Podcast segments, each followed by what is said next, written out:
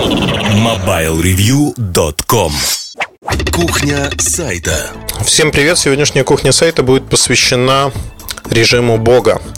И говорить мы будем не про игры, а поговорим совершенно другой теме. Поговорим мы сегодня о том, как э, в перспективе можно посмотреть на технологии или то, что происходит, и вообще, что такое широта мышления, широта кругозора и тому подобные, как мне кажется, любопытные и интересные темы. Э, натолкнула меня на это книга Тима Ву «Главный рубильник». Купил я ее совершенно случайно, я абсолютно не знал про эту книгу, но рассказ не про книгу, а про то, на что натолкнул меня автор. Идея очень простая. Все, ничто не новое под луной. И очень многие события происходят с изрядной периодичностью. То есть мы сталкиваемся с одними и теми же явлениями, людьми подчас. А, представьте, если вы вечный жид, который живет вечно, вдруг. Если кто-то обиделся на слово «жид», оно совершенно литературное, но вдруг. Я уверен, что меня слушают образованные люди, но вечный жид – это устоявшаяся Э, фраза и почитайте, кто это такой, если вы не знаете. Э, человек, который живет вечно, он рано или поздно начинает видеть паттерны или шаблоны в том, что происходит в мире. И есть очень много схожего в разных индустриях. И Тим Ву взял для примера индустрию голливудскую, индустрию фильмов, радио и интернет. То есть как вот каждая революция, к чему она приводила. Например, я совершенно не помню, что происходило в Голливуде и как он образовался, несмотря на то, что читал несколько несколько очень интересных книг. Кстати, Тим Ву на них ссылается. Я практически ничего не знаю про то, как и что происходило с радио. Я знаю такие имена, как Попов, Маркони. Э, я знаю, как проводились эксперименты. Я был огромное число раз в различных музеях, э, где огромное количество моделей радиоприемников, объяснение принципов. Но знаете, это основные вехи, если хотите. Такие а, основные вехи дороги, как развивалось радио, что с ним происходило. Но я совершенно не знаю, какая бизнес-модель существовала, что считалось приемлемым, что не считалось приемлемым. И читая, например, книгу Тима Ву, я натыкаюсь на то, что интернет развивался практически так же, как радио. И та модель, что люди считали, то есть производители контента, те, кто создавали радиопередачи, с чем они столкнулись. Один интересный момент, что изначально многие люди считали, что радио сделает э, доступной информацию для многих слоев населения, которые не имели доступа к информации, и люди станут лучше. Такой идеалистический подход, что по радио будут транслировать классическую красивую музыку, по радио будут говорить исключительно правильные вещи. Более того, на радио не будет рекламы, потому что люди говорили, что как же мы можем рекламы испортить такой хороший продукт. Реальность оказалась намного жестче. Было, была и реклама в огромных количествах. Радиостанции вещали всего пару часов в день, потому что у них банально не было контента. И без этого контента, без наполнения, они боролись между собой, они привлекали не очень популярных исполнителей и людей, которые могли говорить совершенную билиберду, но чтобы их слушали. То есть, фактически, это то, что мы видели в интернете и видим в интернете с одним большим отличием наверное, что канал другой. Но все это происходило. И если вот включить на секундочку, вообразить, что вы живете в режиме Бога и можете жить, ну, не ограниченно долго, но очень долго, там 10, 20, 30 тысяч лет, то я думаю, в литературе огромное число произведений исследует этот вопрос. Насколько быстро приестся человеку все это? Ну вот представьте себе в аспекте отношений, наверное. В аспекте отношений это очень интересно что вы можете прожить в вашей жизни не одни отношения, их может быть даже не десяток, а сотни отношений. В какой-то момент вы поймете, что противоположный пол вас уже так не привлекает, потому что вы изучили а, основные типы, вы находите схожесть в своей памяти с тем, что было. И не факт, что вам нравится то, что происходит. Я не помню, кто из великих сказал, но мне очень нравится эта фраза. Для того, чтобы жить вечно, нужно быть идиотом. А, по-моему, добавив слюнявым. И это правда. То есть человек мыслящий, он не может жить вечно просто в силу того, что и природа так распорядилась, в общем-то, по многим причинам. И застой, скорее всего, будет. И главное, главное а, проклятие вечности – это скука. В какой-то момент вы понимаете, что вы изучили если говорить про социальную составляющую, вы изучили все. Социальные отношения не меняются так быстро. Можно становиться богатым человеком, управлять империями торговыми, настоящими, управлять миром. Но это все приедается. Приедается, потому что и эти игры тоже приедаются. И вы сталкиваетесь с тем, что вам банально становится скучно. Проклятие богов – это скука.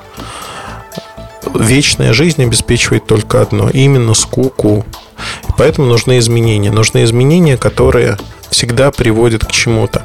Вы знаете, у меня эта книга перекликается, вот удивительно, в жизни так часто бывает, когда ты читаешь одну книгу и начинаешь, вот не можешь сдержаться. Я люблю читать одну книгу и не мешать ее с другими. Но бывает так, что я не могу сдержаться, начинаю читать еще одну книгу, и э, стараюсь подобрать книги так, чтобы они не пересекались с одной стороны, с другой стороны, а вторая книга, она всегда должна быть не цельным произведением, а, например, набором эссе.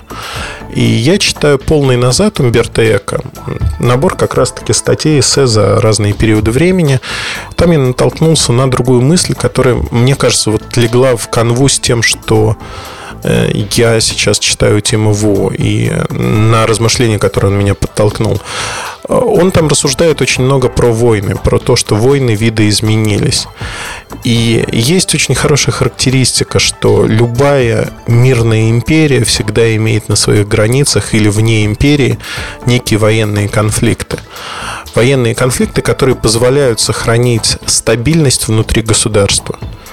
России конфликты в разных точках мира. США, которые воюют в разных частях света. Это все делается для того, чтобы была, был некий, ну не гомеостаз, а была некая устойчивость внутри государства. То есть фактически мы говорим о том, что счастье и стабильность на большей части территории обеспечивается нестабильностью где-то еще. Э, в применении к России, наверное, э, ну, болезненный вопрос, безусловно. Но нестабильность в той же Чечне обеспечивает Чечня, Дагестан, Ингушетия э, обеспечивает относительную стабильность на основной части, в основной части страны.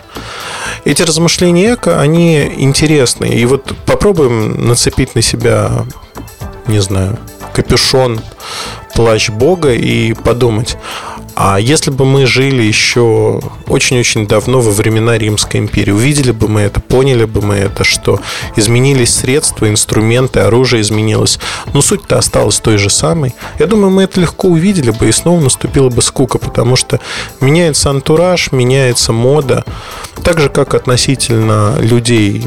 У девушки может поменяться прическа, макияж, она становится как будто бы совершенно другим человеком. Но поведенческие вещи меняются. Они, кстати говоря, меняются в зависимости от прически, они меняются в зависимости от того, как женщина или мужчина себя ощущают. Не суть важно. Важно другое, что мы бы все равно это знали в какой-то момент объем информации, который мы знаем об этом мире, он стал бы критическим, и мы бы действительно перешли на некий псевдобожественный уровень, когда вот это долгое существование, долгая жизнь обеспечивает нас огромным массивом информации. И поэтому вот эта фраза о том, что жить вечно можно только находясь в состоянии слюнявого идиота, она а, объясняет то, что если не забывать то, что было, не восторгаться каждый раз. Сюда можно приплести огромное количество философских, в общем-то, сентенций о том, что перерождение, карма, круговорот души в природе. Возможно, это существует, я не знаю, но главное заключается в том, что если существует действительно перерождение, то это очень простой и правильный механизм. Мы обнуляемся с какого-то момента и получаем свою игру, жизнь, не знаю, по новой. Тут тоже можно покопаться, в общем-то, в огромном количестве литературы, посмотреть фильмы. Там самый популярный такой попсовый фильм на эту тему – это в какой-то мере «Матрица». Хотя мне нравится, я об этом несколько раз говорил. В то же время вышел фильм «Тринадцатый этаж», который незаслуженно обошли вниманием. Я посмотрел его случайно в кинотеатре. Я считаю этот фильм намного сильнее, чем «Матрица», где сделан упор на спецэффекты. А сама идея та же, но реализована, проработана идея не так хорошо, наверное. Вот сейчас меня поклонники «Матрицы» запинают. Но, тем не менее, посмотрите фильм «13 этаж», разыщите. Он вышел в тот же год, летом того же года, когда появилась «Матрица». Фильм интересный. И он э, рассказывает про мультиверс и возможность вот этого мультиверса. Так что такое вообще режим Бога? для нас вот в аспекте времени. В аспекте времени это возможность не посмотреть а что было. Мы обладаем знаниями, которые человечество всегда хранит в том или ином виде. Ну, например, предание. Это знание, которое... Кстати, интересный вопрос который меня всегда заботил и интересовал, то, что самой устойчивой формой человеческого знания остается легенда и предание. Это единственная форма, которая переживает все техногенные, природные катастрофы. Все остальное погибает. Материальные носители погибают, либо к ним теряются ключи, либо понимание того, что это такое. Но предания, они сохраняются, и сегодня э, современный человек, строя могильники для ядерных отходов, которых огромное количество.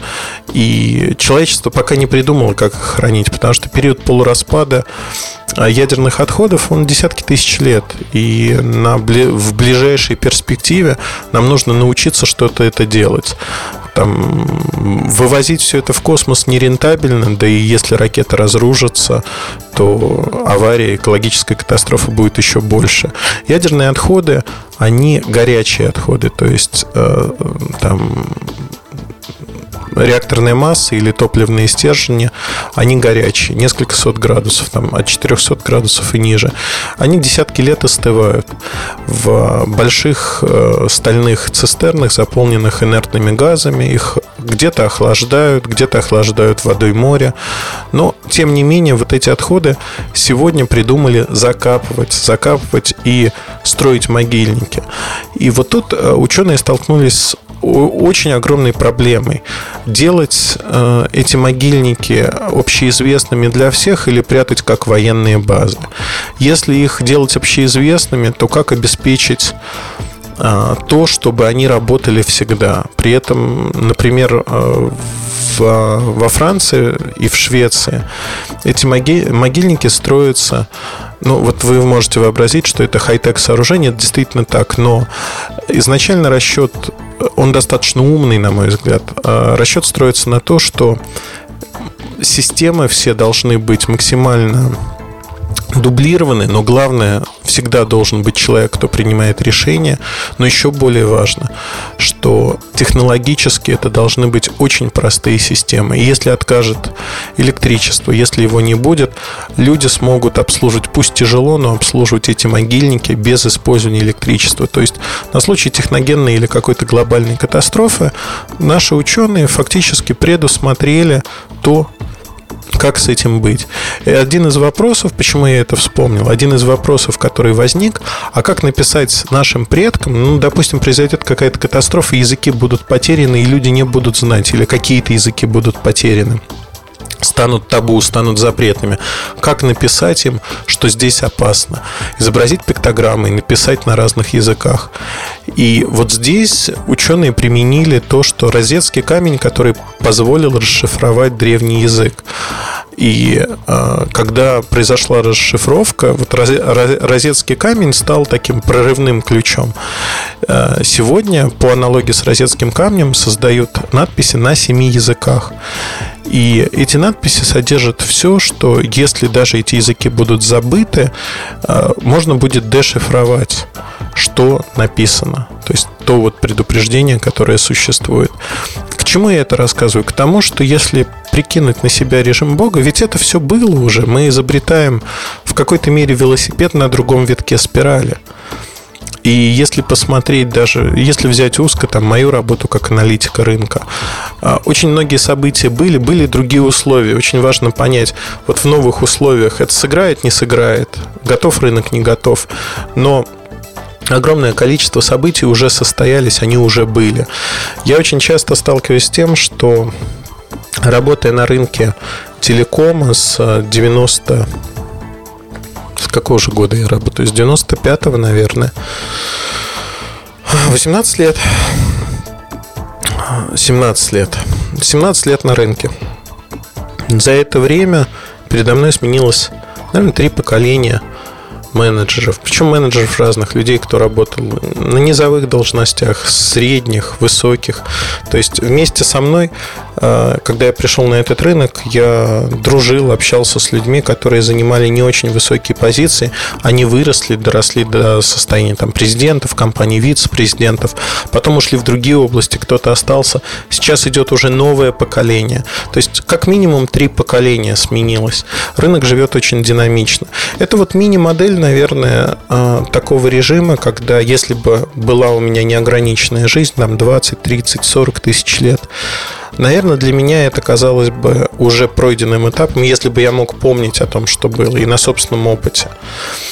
А, но возвращаясь к розетскому камню и прочим вещам, мысль моя была о том, что у нас существуют предания, библиотеки, цифровые, нецифровые материальные носители информации, в которых содержится вся история. Но история не прожита, это знаете, как э, дурак учится на собственных ошибках, умный на ошибках других. К сожалению, мы не очень умны, потому что всегда нам кажется, что это свойство психологии человека, всегда кажется, что мы-то этой ошибки не совершим, мы-то умнее. А, особенно цивилизация дает это понимание ума несколько извращенно. Нам кажется, что наши предки, они были глупее нас, потому что у них не было айпэдов, у них не было игрушек и прочих вещей. Это не так потому что ум человека, он не зависит от того, какие игрушки или технические устройства его окружают. Больше того, я скажу, что многие там жители Римской империи были умнее в бытовом плане, чем современный человек, потому что жизнь современного человека, она намного более простая. Выживать не надо. А, другие навыки. Мы можем вернуться в то состояние, да, для человечества не все пройдено, не все пропало. Но если говорить о том, что надо ли нам это или не надо, не знаю. А, я знаю только одно, что вот это вечное существование, оно дало бы человеку, людям, богам, не суть важно кому, огромную пищу для размышлений и усталости, скуки, потому что все это уже ничто не ново под луной.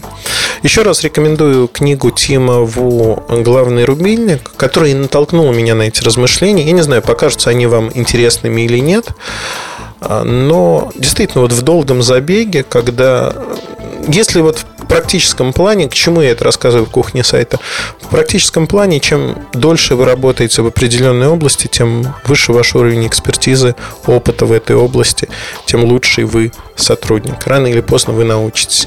В какой-то мере э, Мальком Гладуэлл в своей книге описывает это, то, что для того, чтобы стать профессионалом в той или иной сфере, надо наработать минимум 10 тысяч часов в этой сфере. Э, в интеллектуальной, в хоккее, да где угодно. Э, если вы пианист, то есть вот опыт, он приходит с повторением. А если у вас есть вечный опыт, то поверьте мне, скорее всего, вы не станете гениальным пианистом, но вы будете уметь какие-то вещи. Это вопрос ваших желаний. Кстати, интересно, а кто-нибудь живет вечно? Не знаю. Но было бы забавно встретиться с таким человеком, или существом, точнее, поинтересоваться, а это вообще возможно, и что вы ощущаете? Скука или вы как-то избегаете этой скуки? Интересно. Удачи вам, хорошего настроения и до следующих встреч в подкастах Mobile Review. MobileReview.com Жизнь в движении.